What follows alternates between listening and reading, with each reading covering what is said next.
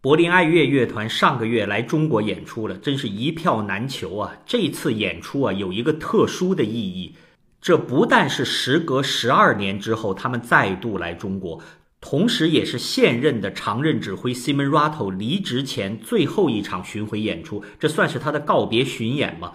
如果我说柏林爱乐是古典音乐交响乐团里面的第一天团，应该没太多反对意见吧？虽然啊。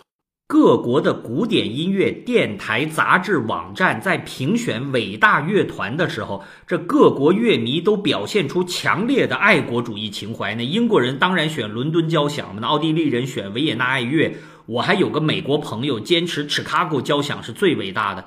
呃，当然啊，一个伟大的指挥家也会在自己巅峰时代把乐团变成自己才华、人格甚至生命的延伸啊。比如说，乐迷们耳熟能详的 Mravinsky 时代的列宁格勒爱乐，Bernstein 的纽约爱乐，莱纳时代的芝加哥交响，Stokowski 时代的费城交响，这指挥家都不是用指挥棒的，简直就是用神经元连通着整个乐团。这就像英国哲学家 Hobbes 写的《国家怪兽利维坦》的那核心人物已经成了这个怪兽的灵魂了。历史上的确有不少因为一个指挥而让后人铭记的乐团。但是说到延续百年、历经数任指挥，仍然保持最高艺术水准，同时在各个时期都处在音乐世界的中心的，那柏林爱乐舍我其谁呀？顺便说一句啊，我们有时候经常看到说有一个乐队就叫交响乐团 （orchestra），还有的叫爱乐乐团 （philharmonic orchestra）。大家知道这是个希腊语的词根，的开头那个 feel 或者 philo 就是喜爱的意思。比如说哲学这个词 philosophy 就是热爱加智慧。这苏格拉底用他的一生诠释了这个词的真意呀。而 harmony 就是和谐的音乐性的，所以 philharmonic 就是爱音乐、爱乐。而这个词是怎么来的呢？在古典音乐和浪漫时代的早期啊。大多数音乐家还是从属于某个贵族宫廷，或者后来某个有钱有势的机构。比如说，海顿的一生就服侍埃斯特哈奇亲王，他的职位就是宫廷乐长，就指挥一个宫廷乐团。巴赫的后半生给莱比锡的圣托马斯男声合唱团做指挥，这些全叫 orchestra。一直到一八一三年。在英国伦敦，有三十位音乐家和音乐爱好者共同组了一个民间协会性质的，就叫伦敦皇家爱乐协会。他们可是有自己乐团的。然后，在一八四二年的时候，维也纳爱乐也成立了。这其实是一个独立运营、自负盈亏的演出团体，不再隶属于任何上级组织。这些呀，全都是表面现象啊！大家知道真实的原因啊，其实就是十九世纪欧洲市民文化兴起，这城市里面需要有大量的商业演出活动，这演奏家就抱团挣钱嘛。于是用爱乐这个名字的就越来越多。不过大家请注意，此时此刻啊，你要从一个乐团的名字是爱乐乐团还是普通乐团，推导出它的历史啊、组织形式，这已经不可行了，早就乱了。人们现在往往用这样的名字啊，是为了区分某一个地区、某一个城市里面的两大音乐团体，比如说维也纳爱乐和维也纳交响，伦敦爱乐和伦敦交响。你已经完全看不出它背后的金主是谁了。柏林爱乐啊，成立于一八八二年，它还真的是从一个正式的乐团分离出来的。这个乐团就用他指挥的名字命名，就叫比尔森乐团。这个指挥叫比尔森嘛。结果这个家伙啊。据说对下属特苛刻，于是就有五十四个演奏家说：“咱不跟你玩了，我离家出走。”然后他们组成了一个乐团，的第一个名字就叫曾经的比尔森乐团或者前比尔森乐团，后来才改名叫柏林爱乐。这还真的有点像新教教会从天主教脱离出来的时候那个初期的状态。他们当时面临同样的问题，就是要找地方、找钱、找听众，那一切自负盈亏嘛。对乐团素质提升最重要的一件事情，当然就是找个著名的指挥，可真不容易啊！一直到一八九一年，他们找到了伟大的汉斯·冯·彪罗，这个家伙成为柏林爱乐的实际的第一任指挥。他以后啊，我在讲钢琴史的时候，一定会再次提到。他是德国的一位男爵，李斯特的学生，曾经最伟大的钢琴家之一，当然很有名的，还曾经被瓦格纳戴过绿帽子。他把柏林爱乐变成一个举世闻名的一流乐团，担任过柏林爱乐客座指挥的非常非常多，那是一个至高的荣耀啊。比如说，咱们中国的汤沐海大师还被邀请指挥过柏林爱乐，但是他的常任总监啊，这是交响乐界最崇高的一个职位，在历史上扳着指头有数的那么几个人，汉斯·冯·彪罗之后就是伟大的 Nikish，这是个真正的宅心仁厚的老绅士，这老爷子特有贵族范儿。而这期间，有人说什么门格尔贝格啊、威恩嘎德纳，他们全都不是常任，都是特邀指挥，只不过被邀请的次数多一点而已。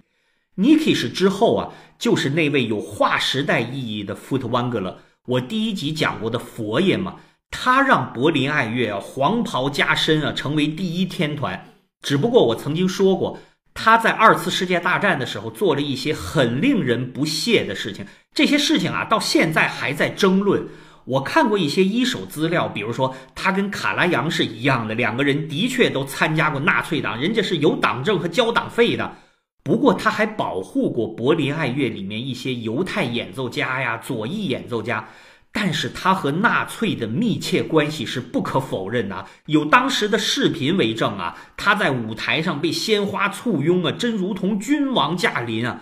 希特勒的那位主管宣传的葛培尔博士，那个恶贯满盈的家伙，这时候走上前去，热烈祝贺他演出成功，那场面啊，祥和喜庆啊！古典乐迷们津津乐道的黑酒，就是希特勒在五十岁诞辰祝寿演奏会上，福特万格勒指挥柏林爱乐演奏贝多芬的第九交响曲。好嘛，你在魔鬼面前啊，高唱欢乐女神啊，毛骨悚然啊！佛爷自己的解释，我上一讲不是说过吗？还有什么地方比希特勒的德国更需要贝多芬的吗？我接受不接受看你了。这里顺便说一句啊，我很快要进入收费时段了，到时候啊，我就不能再像现在这么任性的放飞自我了。大家为知识付费，我就要认真的按照顺序，就跟上课一样。虽然这不是我最喜欢的方式啊，其中我要讲到著名的指挥家，按年份、按派别，一个一个讲。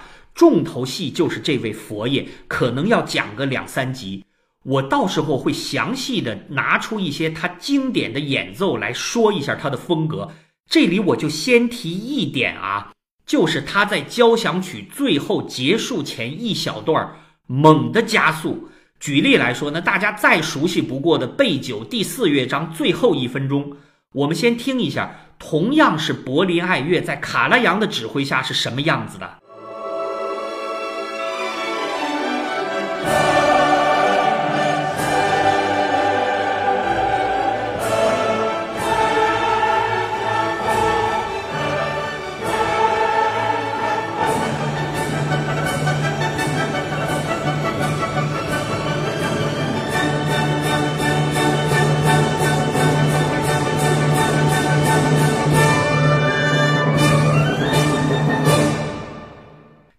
对了啊，乐谱就是这么写的嘛。可结果在佛爷手里就变成这个样子了。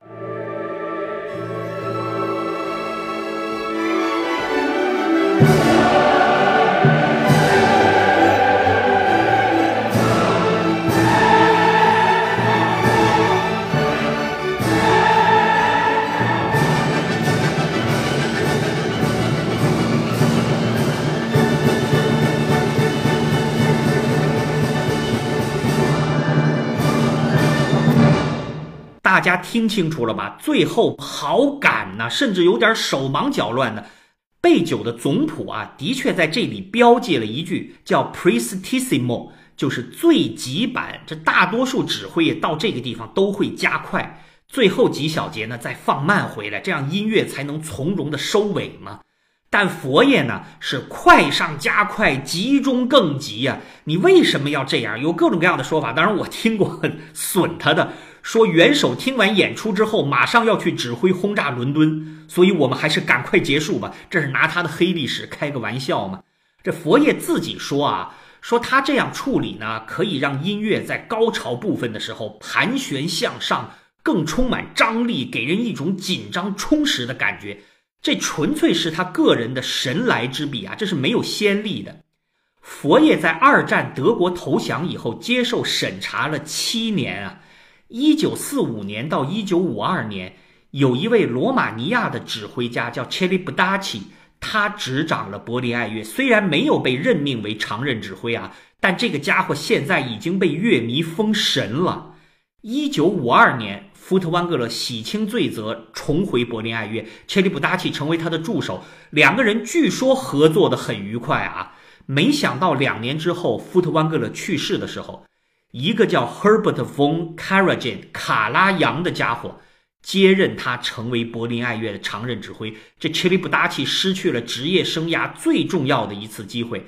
这件事儿啊，到现在都是音乐史著名的八卦，因为。当时卡拉扬也刚刚结束隔离审查，这期间到底发生什么了？很多人说卡拉扬使用了一些很阴损的招数，还有更离奇的，说卡拉扬在纳粹时期啊认识的一位朋友帮助他重新上位。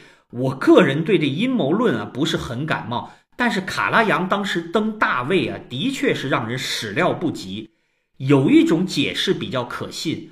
说切利布达奇最著名的那个习惯就是漫长的彩排呀，太折磨人了，让当时柏林爱乐的团员们啊叫苦不迭呀。他们打内心深处啊就是想换个人。这卡拉扬这时候正好出现，只不过给他们一个机会而已。从一九五四年到卡拉扬去世一九八九年，三十五年时间里面。这老卡成为乐坛的帝王啊！他把柏林爱乐培养成第一天团，他所达到的艺术高度啊，我不敢妄议啊，但达到的关注度啊，前所未有啊！因为卡拉扬通过 Deutsche Grammophon，就是德国宝丽金唱片公司，录制了大量的经典曲目，还使用当时已经成熟的视频手段，把很多器乐指挥、很多歌剧的现场都录下来。同时，卡拉扬带领柏林爱乐在欧洲、美洲、亚洲做了多次的巡回演出。他是一个顶尖的公关大师和市场营销专家呀。当然，卡拉扬我也曾经说过，有很多乐迷啊以骂他为乐呀，可能就是因为他的过度商业化。当然，他的演奏风格也是见仁见智啊。比如说，他录的贝多芬交响曲全集，这单声道一次，立体声三次。这是柏林爱乐的看家曲目啊，除了六三年版本还比较经典，他的七五年、八二年版录音效果极佳。这卡拉扬甚至参与了录音设备的调试啊，他就是想超越自我嘛。结果从音色到演绎都让人感觉到娇柔造作，肯定是用力过猛啊。一九八九年卡拉扬去世以后，接替他的是意大利人阿巴多。他试图给柏林爱乐带来一束亚平宁半岛的岩阳啊！他让这个古老的德国乐团多了一些柔美之气呀。因为他毕竟要在卡拉扬之后另辟蹊径，他的风格就是尊重作曲家的原谱，这点挺像老一辈的意大利的托斯卡尼尼啊。但这种柔美风是否适合于柏林爱乐，这又引起两派的争论。对我来说，比如。大师在退休之后指挥鲁桑音乐节管弦乐团演奏的很多东西，比如马勒的交响曲，有他指挥柏林爱乐所没有的光彩呀。这鲁桑音乐节管弦乐团说不好听的就是个草台班子啊，结果比百年老店演奏的还好，这就说不过去了吧？阿巴多之后啊，就是现在这位英国的 Simon Rattle 爵士，他被女王封了 KBE 嘛，所以就是一位爵爷。他就更加引人诟病了。举我个人的感受为例啊，他在以前那个完全名不见经传的英国伯明翰管弦乐团的时候，指挥他老乡埃尔嘎的音乐，要好过他后来在柏林爱乐的埃尔嘎录音。他指挥过很多厚重的德奥派的东西，比如说贝多芬交响曲集、勃拉姆斯交响曲全集，评价都不高。尤其是他演奏的勃拉姆斯的德意志安魂曲啊，我个人以为实在是不咋地呀。他糟蹋了我心中最伟大的男高音托马斯夸索夫，肯定给他个差评。幸好这位爵爷马上就要退休了，接替他的这个人呢，就是帕 c 科帕特连科。这名字一听就是个俄国人嘛，准确的生是乌克兰出生的，他是个七零后啊。这又是柏林爱乐出的一招险棋呀！我更感兴趣的是啊，帕特连科有犹太血统啊，这曾经的纳粹喉舌将要被一位犹太人执掌啊！不知道是不是柏林爱乐想玩一次政治正确呀？我希望啊，这位帕特连科能够带着柏林爱乐进入一个新时代啊！赏析啊，就给大家推荐一盘碟，相当有代表性，同时也适合音乐入门者的口味。这是卡拉扬在柏林爱乐统治三十五年期间，古典音乐中柔版的集锦，这名字就叫 Adagio 柔版。因为非常成功，后来还有 Adagio 二、Adagio 三，那里面有太多优美的旋律啊，比如说巴赫 G 弦上的咏叹调，Pachelbel 的卡农，德沃夏克的自新大陆，那马勒的小柔版是逃不掉的。当然还有很多初学者听了上百遍却说不上名字的这一首。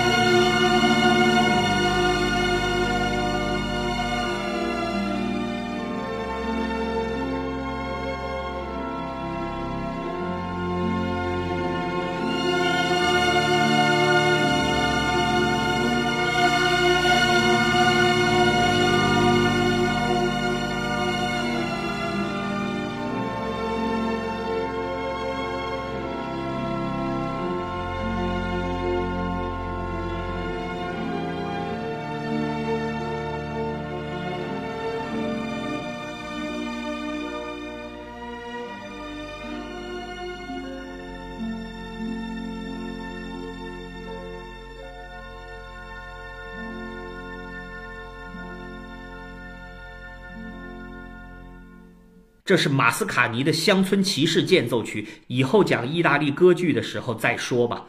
柏林爱乐的演奏啊，就是那种每一个拿出来都是独奏家水平的演奏家们聚在一起，千锤百炼出来，整齐划一，没有任何毛刺儿的弦乐合奏。作为入门是很适合，因为听着很过瘾啊。赏析就放上其中几首比较有名的。我建议大家上网去找找，用两个关键词吧，卡拉扬和柔板，你就会找到，你不会失望的。我们下期见。